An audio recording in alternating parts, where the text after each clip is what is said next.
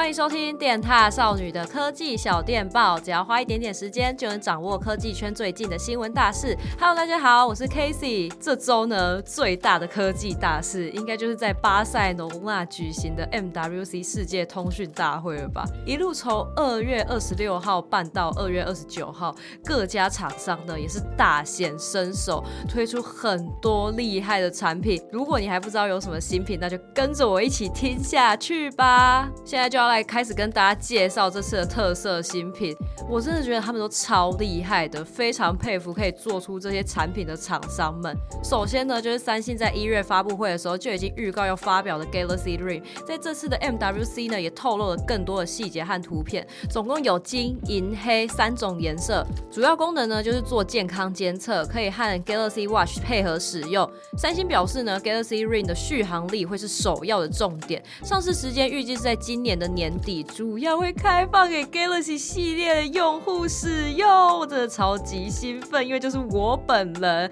我是拿 S 二十三 Ultra 的。第二个亮点产品呢，绝对非 Lenovo 的透明笔电 Project Crystal 莫属，真的太帅了！我看到新闻图的时候，真的有被震撼到，不现实到像是 P 图的。但是呢，比较可惜的是，这台笔电目前只是一个概念展示。机 Lenovo 暂时没有将 Project Crystal 转成零售商品的计划，非常难过。感觉透明笔电拿出去用，真的是会帅翻全场的那种。哎，希望他们赶快让它商品化。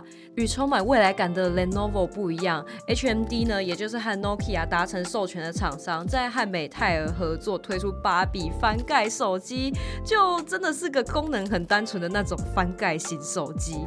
这款商品呢，是主打时尚怀旧，不会让人对数位世界上瘾。预计在今年夏天推出。在一众未来感商品的面前，这种复古的产品反而显得很特特别。个人是非常期待翻盖式手机的未来，看它会不会因为这项商品迎来一个新生。感觉可能还是有一点困难。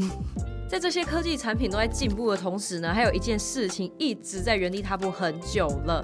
就是 Apple 支援悠游卡这件事，相信各位苹果用户也是等到心都很急了吧？但是时至今日呢，苹果还是跟悠游卡公司没有达成共识。iPhone 因为晶片格式的关系，与悠游卡没办法互通使用。苹果基于市场考量，短期内不可能为了悠游卡特别改变晶片格式。而且 iPhone 在台湾的市占率有五成，因此也缺少了为了刺激销量加入悠游卡功能的动力。五成呢，这么大事。市场，所以为了广大苹果用户，悠游卡公司呢也在近期宣布会推出超级悠游卡贴纸，给苹果用户一个新的选择，可以直接贴在手机上面使用。因为是超级悠游卡，也可以用 Easy Wallet 的 App 在手机上面完成加值、查询营业额及交易等记录。想询问看看各位苹果用户的听众，可以接受这个替代方案吗？还是觉得说反正没差，我继续使用实体卡也可以？哎，因为使用三星的我是没有这个。困扰啦。其实，在这次的 MWC 上呢，Google 也发表了很多厉害的 AI 功能。不过，最近同样也是 Google 家的 AI，因为太过于政治正确，所以延上。也因为这次的延上呢，所以 Google 紧急喊停了 Gemini 生成人物图片的能力。起因呢，是有网友发现，请 Gemini 生成图片时，似乎他会有意识的避开生成白人的图片，像是请他生成二战德军，竟然出现黑人跟女人，输入。入美国建国国父生成亚洲人跟黑人，以上这些与历史严重不符的图片呢，当 Gemini 被认为是在消除种族跟性别歧视的历史。有专家说，Gemini 生成图片不符合历史事实，可能是有一些干预造成的，像是 Google 可能在幕后呢为使用者的 prompt 添加了种族多样性的术语，或是更优先显示深肤色的生成图片。但是以上这些也都是猜测而已。这则新闻呢，在美国社群上已经引起了很多的讨论。当初是担心 AI 功能会太偏向自由主义，产生出政治不正确的东西，但现在反而显得有一些矫枉过正，造成与事实不符，很像也不是件好事呢。所以到底要怎么设定和训练 AI 模型呢？看来这些科技公司还有很长的路要走。以上三则就是今天的科技小电报啦，也欢迎大家补充更多的科技新闻哦。